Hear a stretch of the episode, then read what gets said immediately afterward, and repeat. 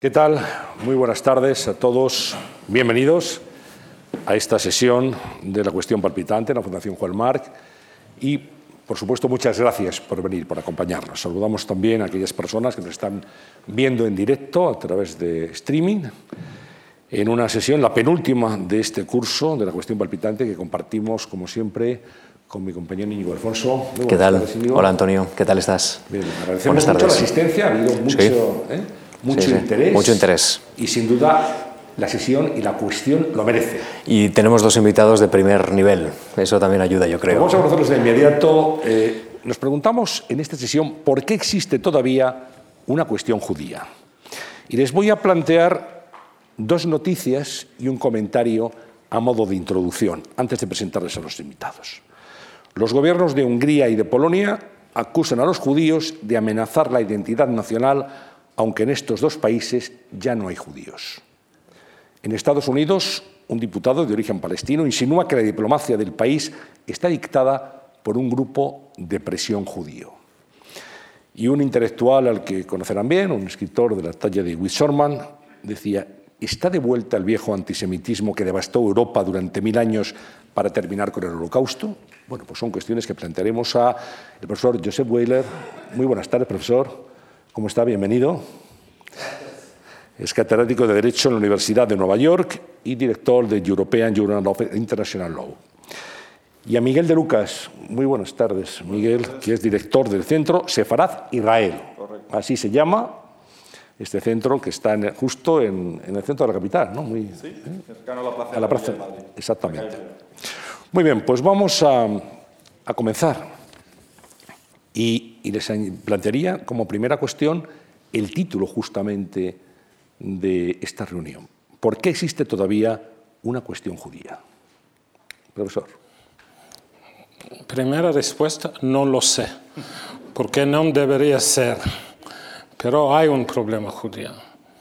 Ah, yo pongo la kippah, pero a París no podría ponerlo. Eh, eh, en Alemania, en Italia, en Francia, eh, una sinagoga es como una fortaleza. Eh, de pensar que en 2019 uno que va a orar a la sinagoga debe tener una protección de la policía en muchos países europeos. Eh, Los Ángeles hace dos semanas eh, un ataque contra una sinagoga e non de un musulmano palestinese, de uno que antes atacaba otros. Eh, eh, podría dar muchos otros ejemplos de este tipo. Entonces, eh, eh, por desgracia, el mundo no ha aprendido de vivir en paz con los judíos. ¿Y por qué? Vamos a aclarar pero no tengo una respuesta definitiva, solamente especulaciones. Miguel. Sí, yo creo, bueno, primero agradeceros por supuesto la presencia aquí y yo creo que complementa muy bien una cosa que creo es importante, que es que Joseph es judío, yo no, con lo cual daremos una visión eh, desde dos perspectivas. En mi caso, visto desde fuera, aunque trabajando en el mundo de la cultura judía, yo lo resumiría en una idea, Joseph, que luego podemos abundar mucho en ella. Los judíos son diferentes. Son diferentes porque su historia es diferente, pero son parte de la sociedad en la que viven. Pero de alguna manera siempre han querido mantener su personalidad. Y esa personalidad, no siempre, pero en muchas ocasiones ha sido acompañada del éxito económico, político, cultural, y eso ha generado algo que se llama envidia. Yo creo que la clave de que exista una cuestión judía, es decir, de que exista antisemitismo todavía en la sociedad, es básicamente generar un mito sobre lo que son los judíos y sentir envidia o un malestar hacia ese mito. Luego, cuando conoces a los judíos, te das cuenta que los judíos son exactamente como los demás. Hay judíos brillantes, normales y judíos limitados. Son gente como los demás. Pero eso sí, tienen una identidad propia y les gusta mantenerla. Ese derecho a la diferencia yo creo que es el que ha generado muchas veces ese rechazo o el que hablemos todavía de una cuestión judía. Profesor, hoy hay en el mundo occidental un debate acerca de qué es ser judío. ¿Usted cree que esto está sometido a debate entre los propios judíos? Sí, existe, porque siempre desde el principio fue un concepto complicado, porque ser judío de una parte podría ser una religión, pero desde siempre fue también una pertenencia a un pueblo. Decir un cristiano ateo no ha sentido en oxímoron. Un judío ateo, la mayoría de judíos son ateos. Entonces, esta dualidad entre judío como población, como pueblo, antiguo, histórico, y como religión, crea esta diferencia. Por ejemplo, por los judíos ortodoxos fundamentales, si tú no has nacido de una madre judía, no eres judío. Pero hay tantos judíos que se sienten judíos, que se sienten eh, afiliación con el pueblo, que viven en Israel, que hacen el servicio militar, y que toda la población acepta como judíos, pero da punto de vista religioso estaría un rabino que diga, ah, no, no, no es judío. Esta dualidad, dualidad, se dice una palabra en español, disculpad mi español primitivo. no, no, por favor. Eh, esta dualidad mantiene este problema, quién es judío siempre vive. Yo creo que, en línea con lo que dice Joseph, eh, para mí, de la observación que he tenido, ser judío es básicamente sentirse judío. Luego hay muchos matices, efectivamente, hay que nacer de un vientre judío para ser judío. El hijo de un varón judío y una mujer no judía tiene que seguir un proceso de conversión, en principio, ¿no? depende también de las, de las distintas sensibilidades. Pero nosotros, que me imagino que muchos de los que estamos aquí venimos de una tradición cristiana o católica, no tiene nada que ver ser miembro de la Iglesia Católica con ser miembro del pueblo judío. O sea, ser judío no es exactamente una religión, es una identidad, es el sentido de pertenencia a una tradición, a un colectivo. Como dice Joseph, hay judíos que son ateos y siguen el kosher. El kosher es el tipo de comida judía. ¿Se imaginan ustedes a alguien que dice, yo no soy practicante y ayuno en Viernes Santo? Pues no sería normal. Yo no conozco a nadie que diga eso. Pero hay muchos judíos que dicen, yo no tengo religiosidad, no creo en Dios, pero como es la tradición de mi pueblo, sigo la tradición de no comer ciertos alimentos. Con lo cual, para mí ser judío es sentirse judío y ser miembro o seguidor de una identidad, una identidad que tiene algo de pueblo, pero que supera, yo creo, hoy en día el concepto de pueblo. Hablando de cuestión judía, ¿qué consecuencias tiene la identificación del Estado de Israel como Estado judío? Es un tema difícil, pero es ya desde 150 años que hay la conciencia que un pueblo ha un derecho a propio Estado.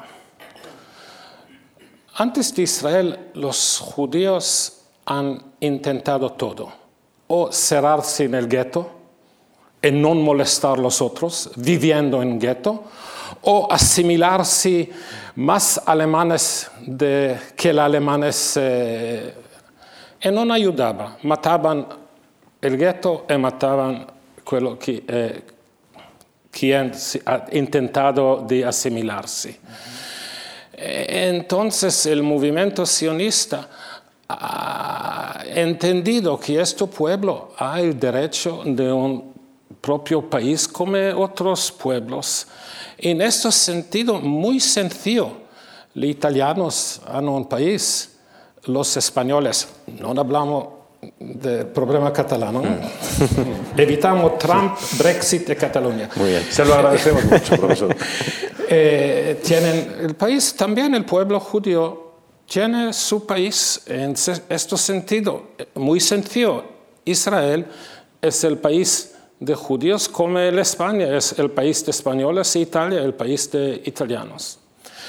Ahora, lo que complica un poquito la cosa, que hay muchos judíos, puede ser la mitad de la población judía, que es muy pequeña en el mundo, 12 millones más o menos de personas, que viven afuera de Israel.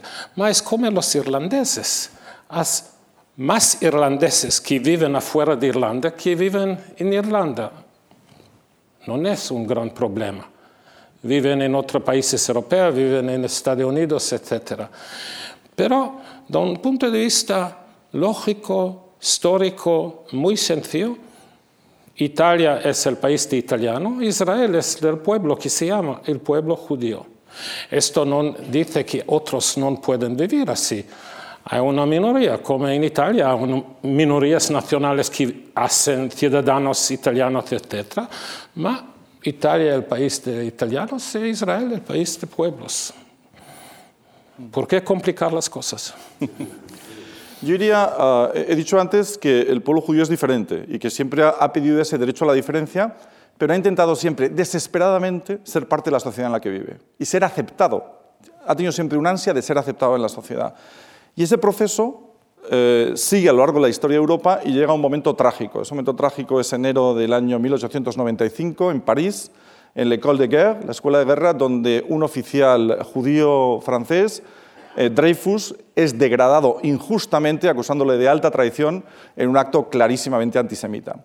Esto es lo que dice la historia, que luego eh, la cuestión de Dreyfus, el Jacques de Zola tal, lleva toda una historia. Pero en esa École de Guerre había una persona que en ese momento era intrascendente, era un joven periodista de origen austrohúngaro, su nombre era Theodor Herzl.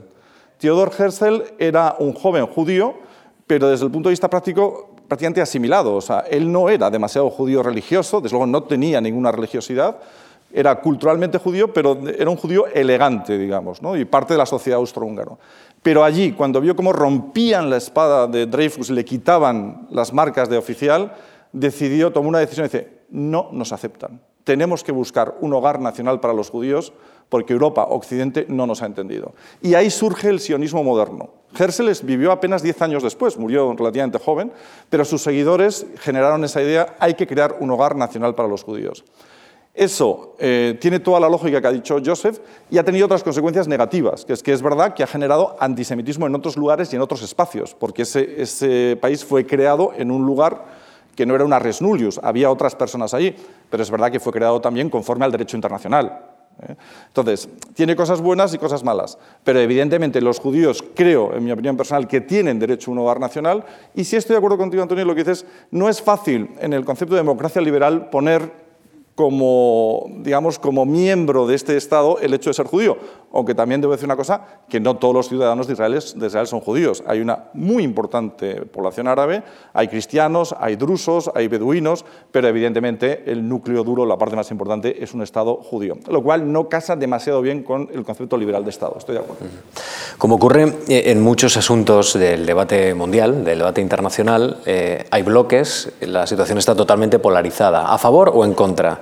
Yo le quiero eh, preguntar, profesor Bailer, si usted cree que se puede criticar la política que puede llevar un gobierno israelí sin que uno pueda ser considerado antisemita. ¿Cree usted que existe ese margen para los claroscuros, para los grises en el debate sobre política internacional?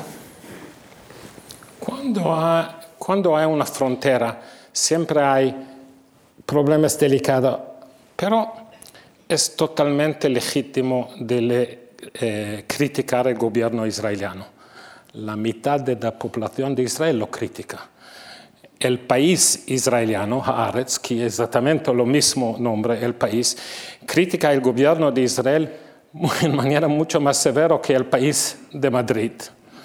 Entonces, criticar el gobierno de Israel es legítimo. Y, pero cuando esta crítica es sospechosa en mis ojos. Hay para mí tres criterios. Uno, cuando la gente de todo el mundo, Erdogan en Turquía con los kurdos, China con los tibetanos, una larga lista de países mil veces peor de Israel e callan solamente Israel, Israel, Israel. Hay solo un movimiento BDS, boicotar, etc., contra Israel.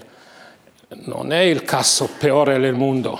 Se puede criticar. Entonces, cuando individuos solamente criticar Israel, el gobierno de Israel, a mí tiene el olor que han problemas con judíos y no solamente con el gobierno de Israel. Segunda cosa, criticar el gobierno también ferozmente, totalmente legítimo. Ma negar el derecho del pueblo, del propio país, eso, ¿por qué de todos los pueblos en el mundo hay uno que no tiene el derecho del propio país? Ahora, el derecho de Israel no nega el derecho de palestineses. Desde siempre, en 1982 se escribió en mi segundo libro, fue Israel y la creación del país palestinense. Pero ellos que no solamente critican Israel, ma critican el derecho de Israel de existir como país, como dicen Corbyn eh, en eh, Inglaterra, para mí también esto a olor que tiene problema, porque solo los judíos no deben eh, tener este problema. El tercero es cuando hay un problema con el gobierno de Israel y matan a un judío en París o critican a un judío a París. Tú, podemos tutuarnos. Naturalmente, es un honor. Tú como yo, tener un gran, gran problema con Erdogan, pero no voy a hallar un, un turco aquí en Madrid y decir, ah, turco. No, mi problema es el gobierno de Erdogan, no con los turcos que viven en todo el mundo. Entonces, cuando uno critica a Israel, hay en inglés se dice spillover, y de eso critica cualquier judío a Nueva York, a Madrid, a París, a Taiwán, también eso para mí ha un olor malo. Señor de Lucas. Sí, eh, yo creo que Joseph lo ha explicado muy bien. Eh, una cosa es la crítica a las decisiones concretas de un gobierno. Yo trabajo para el gobierno español y critico sus decisiones. Aquí en público no lo voy a hacer, pero en privado sí. Imagínense en una sociedad democrática y avanzada como es Israel, la crítica es continua. Es un Estado que está continuamente en tela de juicio a sí mismo. Es un Estado que tiene primeros ministros en la cárcel, que procesa a presidentes. es un Estado eh, con un Estado de Derecho muy activo y con una conciencia crítica muy elevada. Entonces, la crítica está dentro de Israel y es verdad que se puede criticar las decisiones concretas del Estado de Israel. El problema es que muchos identifican criticar a Israel con poner en tela de juicio la existencia misma del Estado de Israel. Cuando criticamos las decisiones del presidente Trump o del presidente Macron, no podemos en tela de juicio la existencia de los Estados Unidos de América o de la República Francesa. En el caso de Israel, sí. Y esto me lleva a algo que es que, curiosamente, en el derecho, más que en el derecho, en la tradición internacional, no se juzga por el mismo baremo a todos los estados. Israel tiene un baremo en general bastante injusto. Como decía Joseph, Israel es verdad que ha cometido errores, sobre todo en tema de derechos humanos, pero hay otros países que los han cometido inmensamente más grandes y a los que no se persigue y a los que no se atacan. Y sin embargo, Israel inmediatamente es puesto en tela de juicio eh, cuando, por lo menos desde el punto de vista judicial, por ejemplo, este, Israel tiene un sistema judicial que funciona y que corrige muchos de esos errores que se han podido cometer desde el punto de vista político.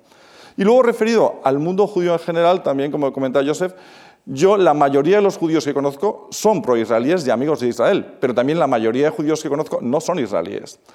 Entonces, a veces se pone en tela de juicio también el decir, no, no se puede ser un buen español o un buen francés si tienes otras lealtades. Me imagino que en esta sala habrá personas que tengan dos o tres nacionalidades. ¿Acaso en alguna de estas nacionales les piden ser más leal a México, a Bolivia, a Francia que a España? Pues si usted tiene varias nacionales, disfrútelas. ¿Qué problema hay? ¿no? Entonces, ¿por qué pedimos al judío especial lealtad o contraponemos su lealtad al Estado español o al Estado francés frente a su lealtad al Estado de Israel? Insisto, la mayoría de los judíos no son de nacionalidad israelí, pero tienen una gran simpatía por el Estado de Israel. Y así debe ser, porque es lógico, es su cultura y es su tradición. Eh, puedo añadir una cosa. Es verdaderamente esta cosa me hace casi asco, porque los judíos, sabiendo la sensibilidad, siempre, la mayoría casi absoluta, siempre intentan ser ciudadanos modelos. Si tomamos el Primera Guerra Mundial, un judío inglés mató un judío francés, eh, un judío alemán un judío alemán mató a un judío francés.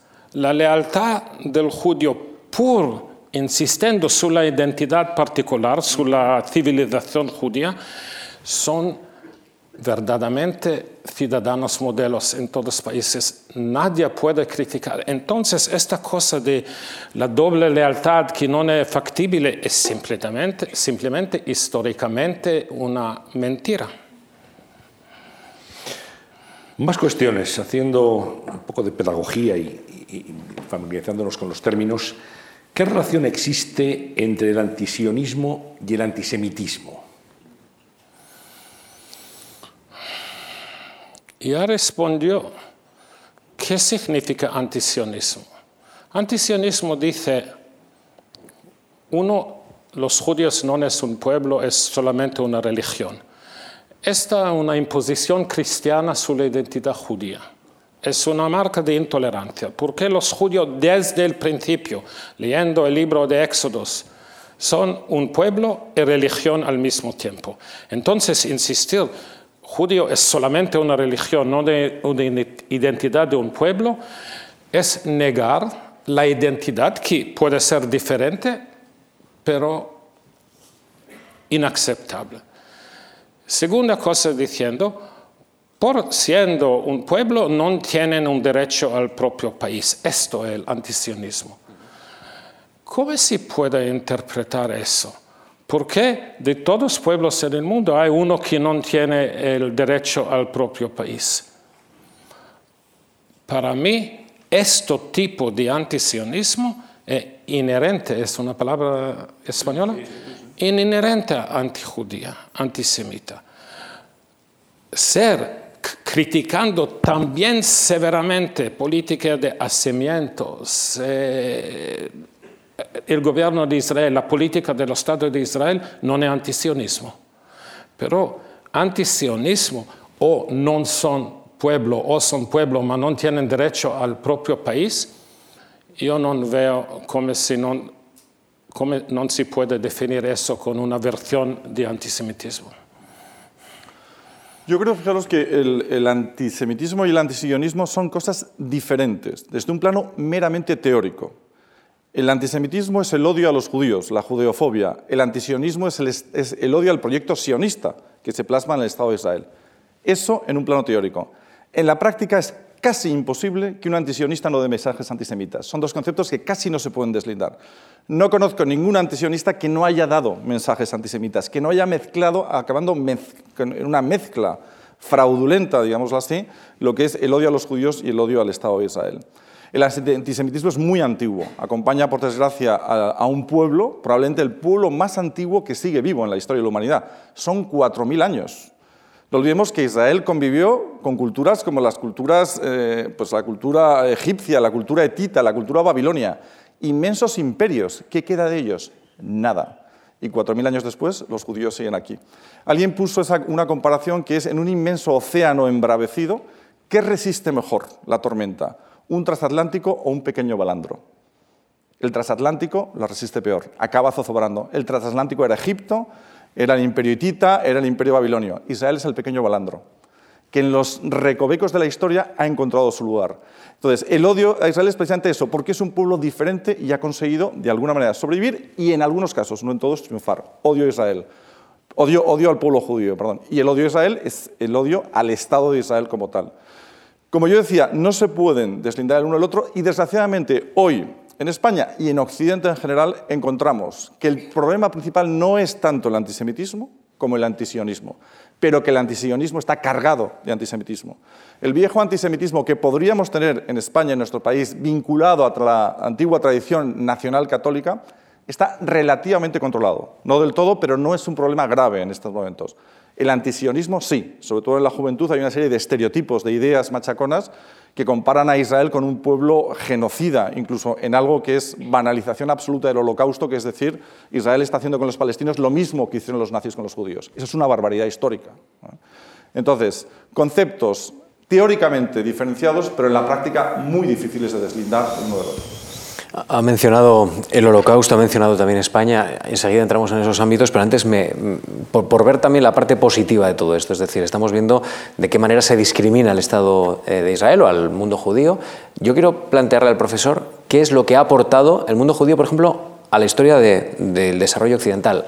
Por ejemplo, en el ámbito de las ideas, en el ámbito de, las ideas, del establecimiento de las ideas liberales que han alimentado la democracia. ¿Usted cree que el proyecto europeo podría ser tal si los judíos no hubieran sido o no se hubieran instalado en Europa? ¿Qué opina?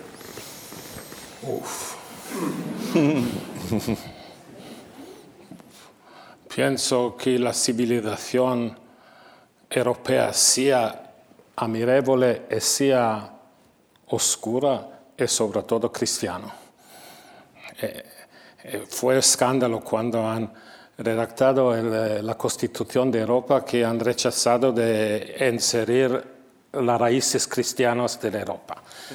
Eh, para mí fue una locura total. Mencionar las raíces de ilumin degli illuministas e di Atena e non del cristianesimo, algo que no funciona. Pero los judíos han jugado también un, eh, un papel importante, un poquito religioso, un poquito intelectual, sobre todo los últimos eh, 200 años, han jugado también un papel importante en este país hasta que hacía este error fundamental de la historia española expulsándole, regalándolos a los otros países. Los holandeses dicen gracias a España, los franceses gracias a España. No, es una broma. Eh, han, tenían un papel, pero decir que los judíos son responsables por el liberalismo, etc., es un poquito... Eh, ¿Cómo se dice? Humildad. ¿eh? Hemos contribuido a algo, pero no debemos estar humildes. Yo creo que, bueno, simplificando muchísimo, Europa, que es una, y Occidente, pero sobre todo Europa, nuestra Europa, el, al final el, nuestro continente y nuestra Unión Europea, es una continuidad entre un proyecto grecolatino en su origen, cristiano en su intermedio eh, e ilustrado después. Los tres son de gran importancia. Pero ha habido judíos entre medias en todos. Alguien podría decir, bueno, el cristianismo es una, tiene algo de judaísmo. Por supuesto, tiene mucho de judaísmo. Pero los judíos han estado en Europa siempre. Vayamos a nuestro país. Si analizamos, por ejemplo, nuestra historia, eh, nuestra literatura, nuestro siglo, siglo XVI, personajes esenciales en nuestra historia eran conversos o hijos de conversos. Si digo Teresa de Ávila, Teresa de Ávila, nieta de un judío de Toledo, Fray Luis de León, perseguido por la Inquisición, Miguel Servet, judío aragonés, bueno, descendiente de judíos aragoneses que murió, muerto por otra Inquisición, que fue la Inquisición calvinista en este caso. Entonces, prácticamente eh, la mayoría de los intelectuales españoles del siglo XVI eran conversos. Con lo cual ahí ya tenemos una aportación del mundo judío importantísima. Y luego en el pensamiento, por supuesto, el pensamiento liberal, pero quedémonos con un niño alemán de seis años cuyo padre, que era abogado en Treveris, se convierte al cristianismo, en este caso al luteranismo, se llamaba Karl Marx. Karl Marx, todos los mensajes que recibe en su casa son judíos, sus escritos son tremendamente judíos. El paraíso comunista tiene algo de la, de la llegada del Mesías. ¿no? Luego ha estado presente en el arte, grandes artistas, en la música, grandes creadores. El judaísmo es parte esencial de Europa. Es una filosofía que viene de Oriente Medio. Lo mismo el cristianismo, también es de Oriente Medio, pero el lugar donde de, de alguna manera se expande de una manera total es en, es en Europa digamos que no ha tenido, el judaísmo no ha llegado a ese nivel porque eran menos y porque además fueron reprimidos durante mucho tiempo, no tenemos que ocultarlo, esa es una realidad, pero aún así yo creo que la, no podemos entender Europa sin ellos. Y luego ya el proyecto europeo actual, uh, el otro día hicimos en, en Centro Sefra de Israel un homenaje a Simone Weil, por ejemplo, y a Ursula Hirschman, dos grandes mujeres judías que fueron parte del proyecto europeo. Y hubo muchos más. O sea, los judíos estuvieron también en el Tratado de Roma y en las grandes instituciones europeas desde el principio. Han creído mucho en el proyecto europeo porque el judío en general ha favorecido la abolición de fronteras. Ha sido en general bastante internacionalista. Estoy de acuerdo, pero estoy también feliz que estaba él a decir todo eso. Sí. Vamos a analizar algunas, algunas tendencias, algunas noticias recientes que son intranquilizadoras.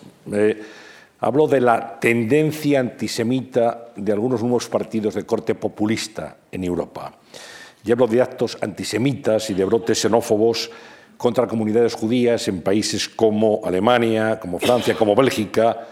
Me gustaría que analizáramos las causas, las consecuencias, cómo frenarlo y eso eh, entronca en lo que antes comentaba eh, el director de la Casa de Israel Sefarad hablaba de eh, la negación del holocausto, que es algo que está también muy presente en este momento en algunos sectores de la sociedad internacional. Y me gustaría que con todo esto nos hiciera un análisis de cómo enfrentarse a esto y cómo podemos superarlo, profesor. ¿Podría ser cínico?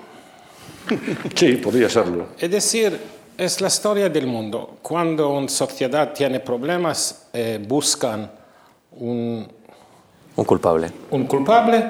Los judíos son muy eh, disponibles. Siempre si Hay países sin judíos eh, al mismo tiempo. Ah, es, es los judíos que son culpables. O capitalistas, o comunistas, o come, eh, Soros, que el demonizado en, Hungría. Es un papel histórico de los judíos de ser el eh, culpable de cualquier problema eh, social. Esto, estoy cínico, pero tiene también un poquito de verdad lo que decía. Eh, hubiera pensado, hubiera creído, hubiera esperado que después la historia europea reciente de hace 70 años, que esta cosa se pueda eliminar, no solamente porque la mayoría de judíos fueron eliminados físicamente, pero que también la idea de siempre culpabilizar los judíos eh, estaría un tabú absoluto en Europa. ¿Eh? La emerge y no puede dar una razón racional, sino que el antijudaísmo es así profundo en la cultura que es siempre como un virus, el antijudaísmo como un virus que en un estado de debilidad se emerge. Y no tengo una solución. Estoy en este sentido, por desgracia, fatalista. Hmm. Yo creo, eh, ¿Eres igual de fatalista o eres más optimista? No, eh, frente al fatalismo, algo muy judío es el humor. es que el humor no es un invento judío, pero es una seña de identidad muy judía. Entonces, los judíos cuando están en situaciones trágicas hacen humor. Hay que hacer comedia de la tragedia. Hay un escritor sefardí búlgaro, Ángel Wagenstein, tipo brillante, que decía una oración, dice, gracias Dios mío por habernos elegido como pueblo, pero dadas las circunstancias no podías haber elegido a otro.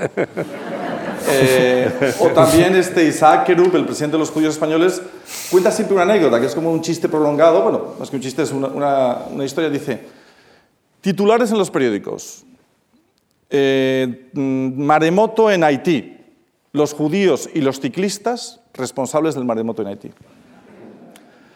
Eh, no sé, colisión de aviones en Malasia. Los judíos y los ciclistas culpables del accidente aéreo en Malasia. La muerte de abejas. Mueren las abejas, los judíos y los ciclistas. Vais a Google, es una conspiración judía. Pero inmediatamente los seguidores es una sensación de solidaridad con los ciclistas. Pero qué pobres los ciclistas que han hecho. ¿Por qué los acusan de tantas cosas? Ya se sabe que los judíos algo habrán hecho. Por eso los han perseguido y echado de santos sitios. Luego, sin querer se te genera esa sensación. Los ciclistas, ¿qué tienen que ver con esto? Pues puedes decir lo mismo de los judíos. ¿Qué tienen que ver los judíos con los males del mundo? ¿no? Volvemos a lo mismo, es el odio al que es diferente, al que es distinto. Y yo creo que en eso, Joseph, también en, las sociedades donde hay judíos, cuando una sociedad empieza a dar signos de intolerancia, desgraciadamente en la sociedad donde hay judíos, el primer tamiz es el antisemitismo. los mineros dicen que cuando entraban en una mina, ellos no notaban el gas, entonces metían un pajarito y ese, pajarillo moría es que el gas lo había matado. Pues los judíos en una sociedad son ese pajarito. Cuando una sociedad empieza a oler mal, empieza a dar muestras de intolerancia, ese es el antisemitismo que surge y el antisemitismo es el primer escalón de la intolerancia hacia otros colectivos. Eh, hace unos meses, el 27 de enero, conmemoramos en el Senado el Día Internacional de la Memoria del Holocausto y de la Prevención de los Crímenes contra la Humanidad.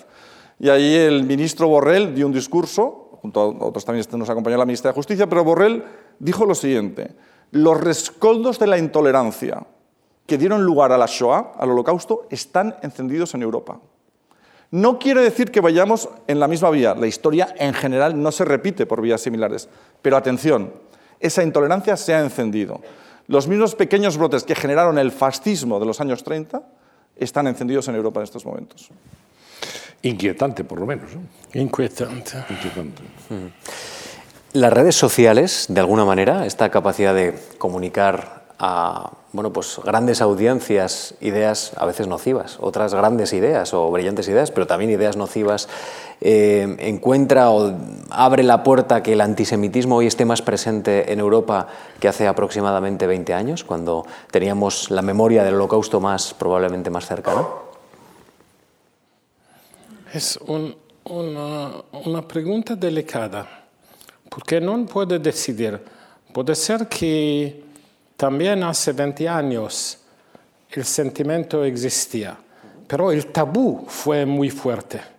Y la sola cosa que ha cambiado que el tabú ahora es más débil. Entonces es ya aceptable de decir cosas que hace 20 años o 30 años fueron inaceptables. Pero puede ser que este sentimiento existía. Porque los estereotipos. Ahora la verdad. ¿eh? Todos judíos ricos. Justo. La mayoría de judíos son pobres. La mayoría de judíos en Israel son pobres. La mayoría de judíos en Nueva York son pobres. Todos judíos inteligentes. Hablabas antes de eh, Nvidia. Judíos muy inteligentes. ¿Ves cuántos premios Nobel judíos? La mayoría de judíos, por desgracia, hubiera querido todos judíos ricos e inteligentes. Pero la mitad de chicos y chicas en Israel no pasan la maduridad, se dice, la baccalaureat. Es una realidad, eh, es así. Entonces, esos estereotipos continúan y alimentan este persistente virus con eh, los judíos. Ah, no se puede confiar, son ladinos. No, qué judiada esto. Atención, ¿no? Respecto a las redes sociales, fijaos también qué casualidad que es que las redes sociales, algunas de ellas son inventos de judíos. El creador de, Facebook, por ejemplo, es un judío. Pero las redes sociales, en principio, son el instrumento del mundo global para transmitir ideas globales. Luego, en principio, ideas que aúnen a la gente. Y sin embargo, ya no hablando solo, en este caso, de, antisemitismo o de odio a los judíos, sino que las redes sociales se han convertido en el instrumento de la, del despliegue del odio de las ideas intolerantes, de las ideas radicales. Todavía nos contaba un eh, especialista en antisemitismo francés, Abraham Benjo, nos contaba lo siguiente, un experimento que se hizo en Estados Unidos, no sé las circunstancias, simplemente me lo contó como tal, lo contó en público, dice, se creó un robot al que se le plantea una serie de cuestiones morales. Y él, el robot, tenía que seguir en unas horas las redes sociales y dar la respuesta mayoritaria que se daba en las redes sociales a esas cuestiones morales. Conclusión, el robot se volvió antisemita, homófobo, yihadista y hooligan de varios clubes eh, ingleses de fútbol. tuvimos que cancelar el proyecto, porque la posición mayoritaria en las redes sociales son profundamente inmorales. Inmorales en el sentido no están acordes con lo que nosotros defenderíamos como nuestros valores constitucionales. No lo están. Las redes están en general controladas por otras ideologías. Ideologías además retrógradas en general.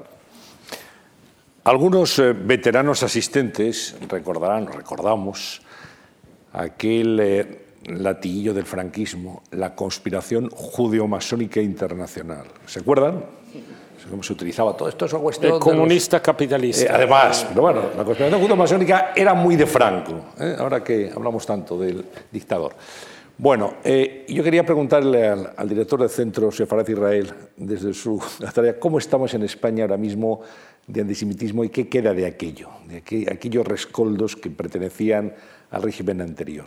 ¿Cómo estamos? ¿Qué es lo que detectáis vosotros en el centro, Miguel? Bueno, hablando un poco, solo someramente, del régimen anterior, como mencionas, efectivamente, la conspiración judía-masónica, en los parámetros de, culturales que podía tener Franco como, como, militar y su entorno, de alguna manera hacía una división, que es el sefardí es un judío bueno porque es eh, español y podría ser cristiano perfectamente. También porque Franco había tenido contacto con los sefardíes en Marruecos, tenía muchos amigos sefardíes y las que nacieron judío malo porque es masón y comunista. Esa era la simplificación del régimen. Bueno, sin embargo, también hay cosas ahí interesantes. Por ejemplo, la mayoría de los judíos españoles llegaron actuales llegaron a España durante el régimen de Franco, en los años 60, 70, básicamente después de la independencia de Marruecos. La mayoría de los judíos españoles son sefardíes del norte de África, de Tetuán, eh, Tánger, Larache. Recibieron un mensaje del régimen de Franco. Este es un país nacional católico no llaméis podéis venir, pero no llaméis la atención. Y de alguna manera los judíos somatizaron eso y vivieron en España relativamente tranquilos, pero no tuvieron nunca el ansia de hacer algo fuera de la sinagoga, de celebrar fiestas fuera, de llamar la atención.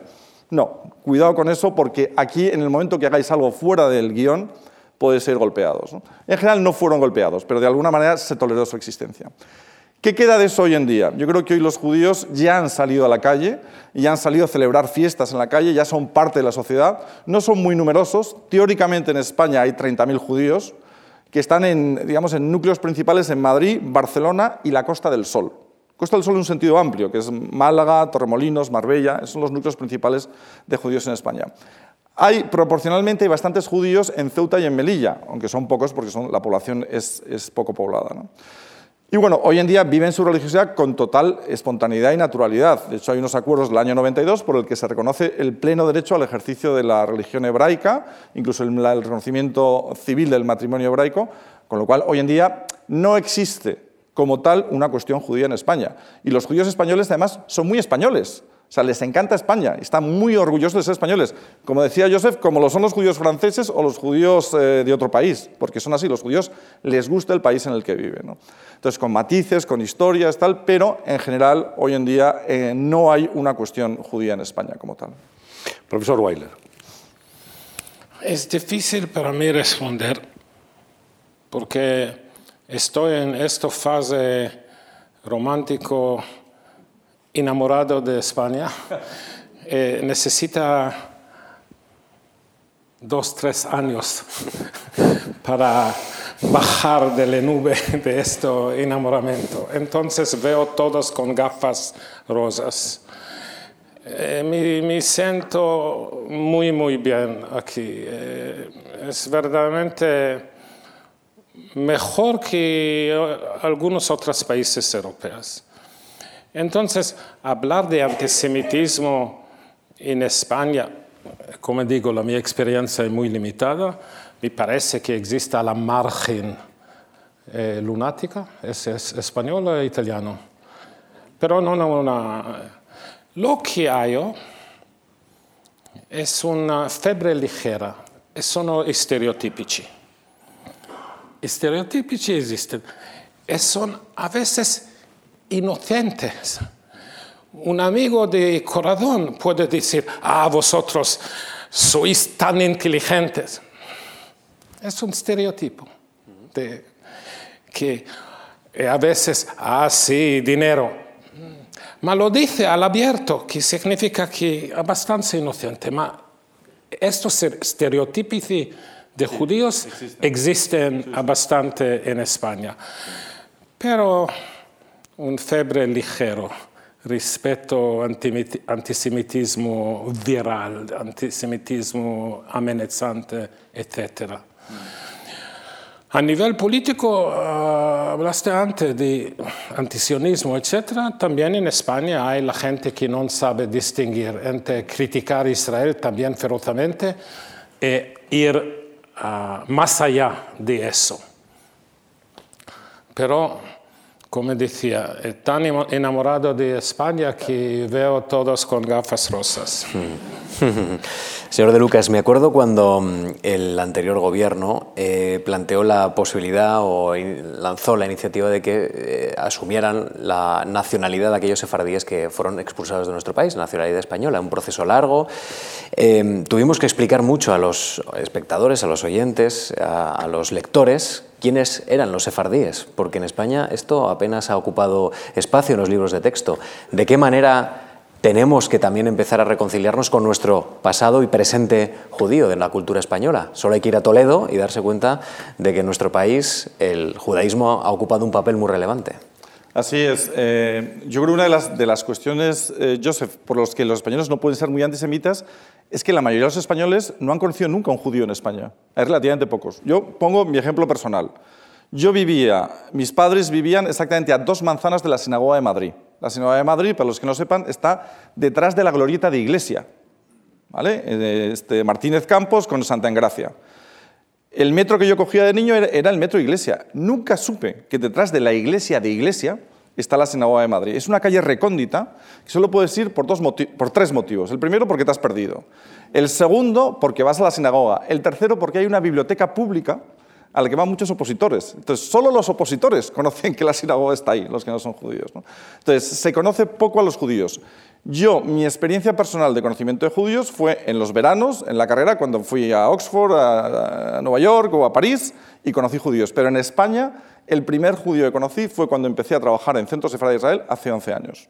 Luego, no es tan habitual conocer judíos en el entorno social cercano que, tenemos aquí en España. ¿no? no conocer judíos no impide que la gente tenga una idea de judíos. Por supuesto, por supuesto. Hay un tema que hemos evitado. Y para introducirlo, ¿puedo contar una, una chiste? Sí. Sí, muy judío, es algo muy judío.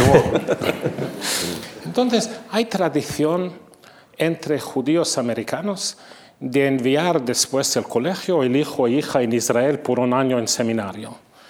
Esta familia envía a su hijo en Israel y regresa después seis meses cristiano, ha convertido cristiano. El padre es eh, en shock total. Eh, habla con su amigo, el amigo dice, eh, no es posible. Envía también él su hijo en Israel. Después, seis meses, también él regresa a Nueva York cristiano. Los dos son asombrados, en shock total, van al rabino. El rabino dice, eh, habéis hecho algo malo a la casa, la educación. El rabino dice, no entiendo eso. Envía el rabino a su hijo en Israel y regresa cristiano. A este punto el rabino dice, yo no entiendo eso. Debemos preguntar a Dios. Entonces vas a Dios y Dios dice, yo también no entiendo, yo también he enviado a mi hijo en Israel. Soy judío cristiano. hemos hasta ahora evitado el tema de la iglesia. Sí. Y de raíces cristianos de antisemitismo. De Yo lo he mencionado, he dicho que el, el, cristianismo tiene mucho judaísmo, lo he mencionado. Pero fue... Vamos, tratámoslo, tratámoslo. Vamos a hablar de la iglesia. Entonces, por eh, muchos, muchos siglos, eh, la posición de la iglesia fue no matar a judíos, pero que son, eh, deben estar en una situación baja para mostrar al mundo ¿Qué pasa aquí rechaza El Salvador? Eh, esto no solamente hace 500 años. Eh, Borel mi, mi conté en Nueva York hace, en octubre. Ha venido a NYU. Ha venido a NYU. Eh, conté a toda, toda la gente lee, ahí, 500 personas memoria de su juventud en, en Cataluña, que en la Semana ah, Santa Después el servicio en la iglesia, todos hijos corren por las calles gritando, matas los judíos, matas. Matayueus, matayueus en catalán. Yo también tengo raíces catalanas. Mis antepasados son de Gerona, pero en 1391. Eh, antes del proceso, entonces. Olvidado un poquito mi catalán. o ya había empezado. Entonces, eh, una parte de estos virus, eh, ahora la posición de Iglesia ha cambiado totalmente, después del segundo concilio, etc.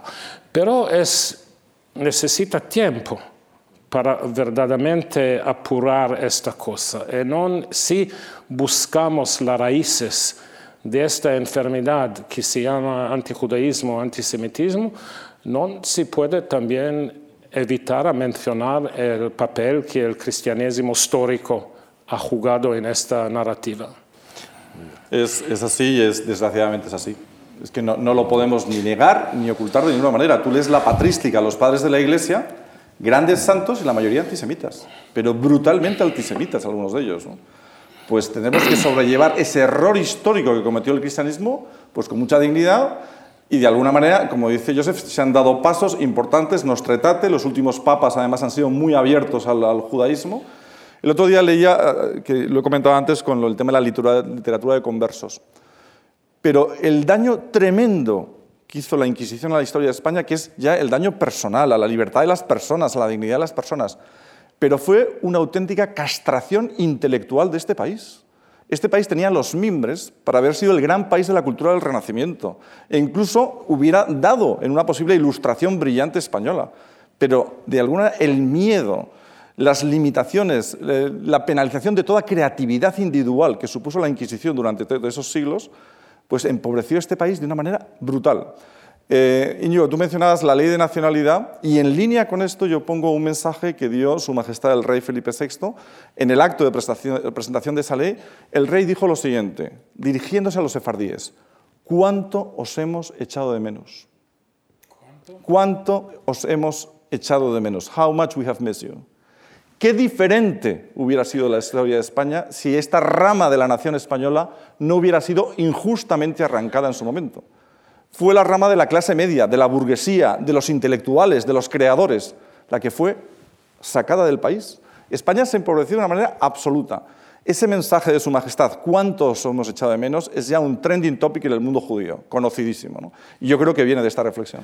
Bueno, antes de pasar a las preguntas eh, que tenemos de la gente que nos ha mandado alguna cuestión a través de Internet para la Fundación, eh, quería plantearte, Miguel, tú como director del Centro Seofraz Israel, eh, hablabas del rey, pero el rey emérito, don Juan Carlos, uno de los desempeños que tuvo en el comienzo justo de su reinado fue establecimiento de relaciones diplomáticas entre España e Israel. Aquello fue una operación muy delicada, muy, muy delicada, sometida a muchas presiones, en la que intervinieron, me consta, muchos actores internacionales.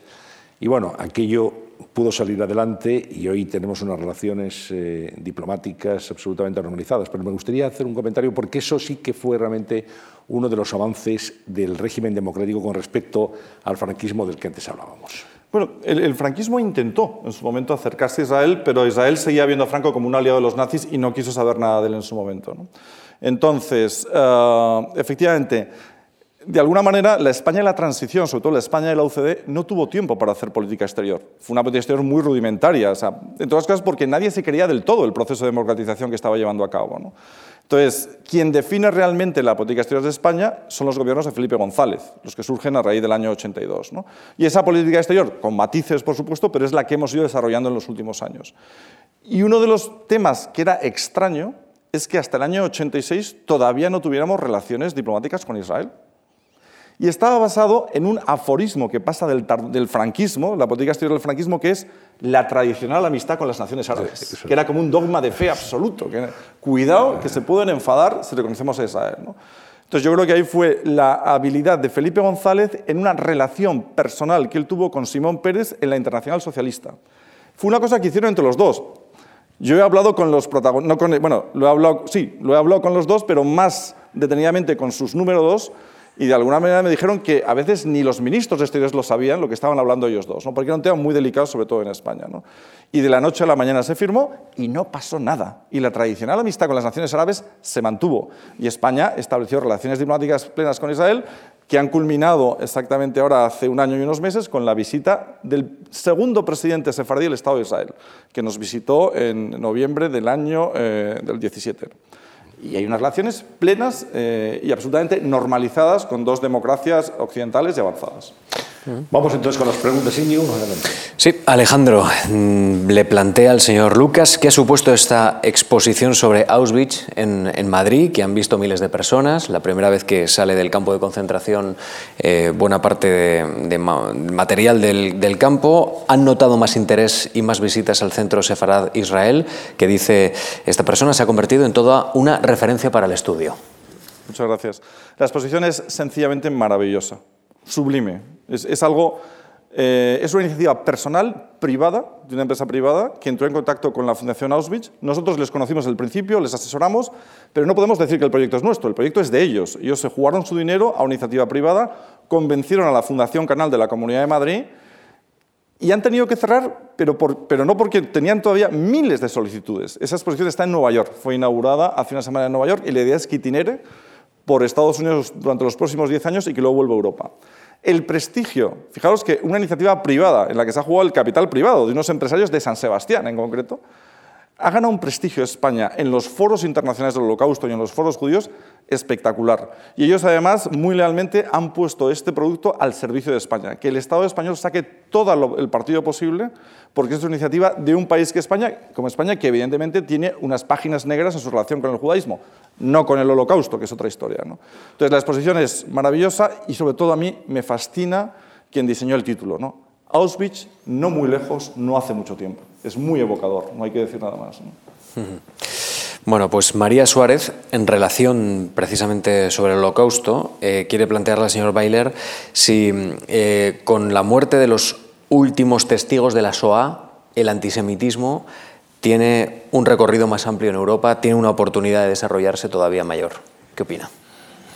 Hemos ya tratado este tema. Es claro que la memoria è ya parte della storia, non della storia vivente, ma una storia. Eh, sí, hablaba, de eso antes, ma quiero decir una cosa, es muy importante non olvidar la Shoah e de mantener esto, pero me gustaría que non si ve sempre los judíos como víctimas, que si celebra también los éxitos culturales en la poesía, en literatura, sobre todo en este país, que hay un aspecto cultural judío de la época de oro, que hace parte compartida judía español, que es muy, muy importante. Celebrar Eben Guirol, celebrar Maimonides, celebrar Nachmanides eh, non solamente Inquisición, Holocausto, los judíos como víctimas, ma los judíos que fueron integrados, que han, hacían un contributo especial porque fue una síntesis entre la cultura local y la cultura especial judía. Eso no olvidar.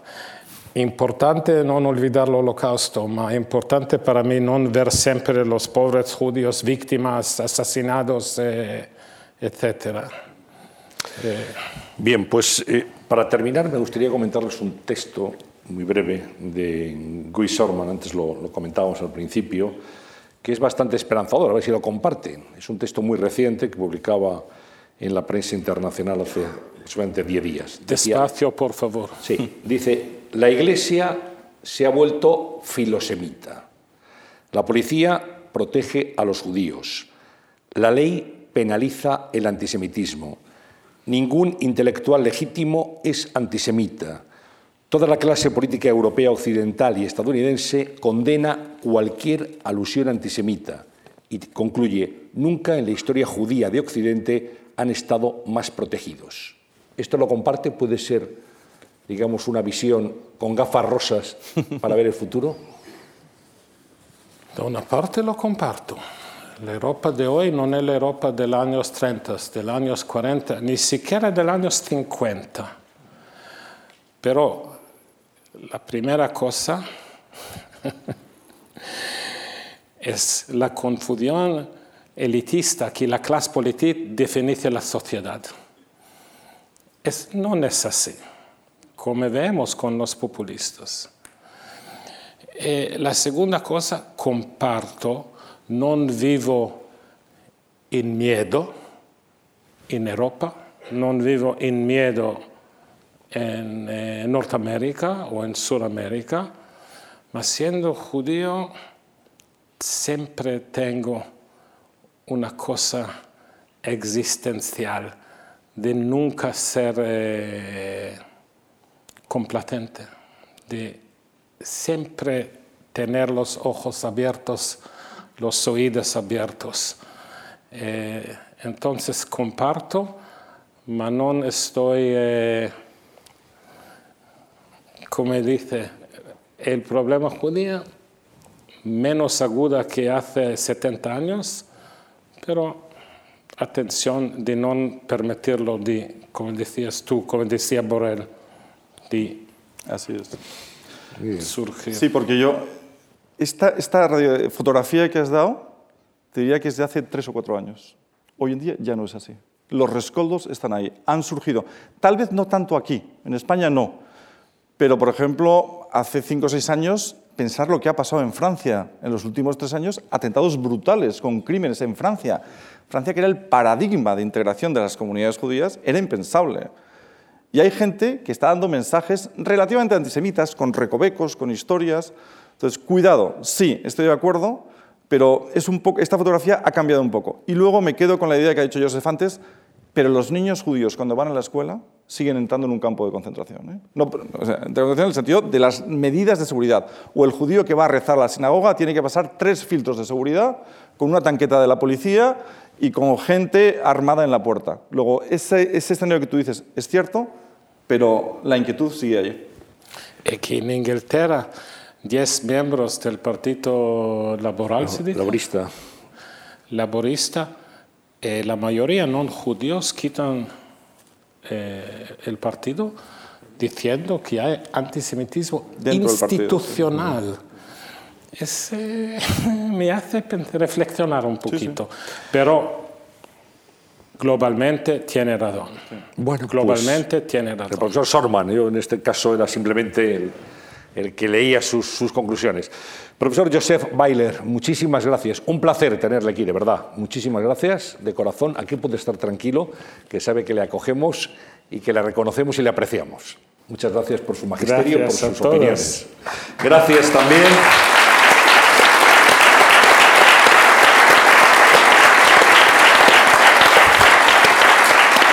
Gracias también a, a Miguel de Luca, director del Centro Sefarad de Israel. Muchas gracias. Un placer, hasta luego.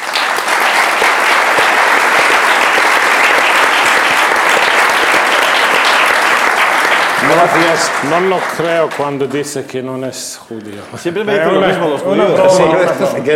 Soy lo, que, lo que los judíos llaman un goy. Goy es la palabra hebrea para gentil.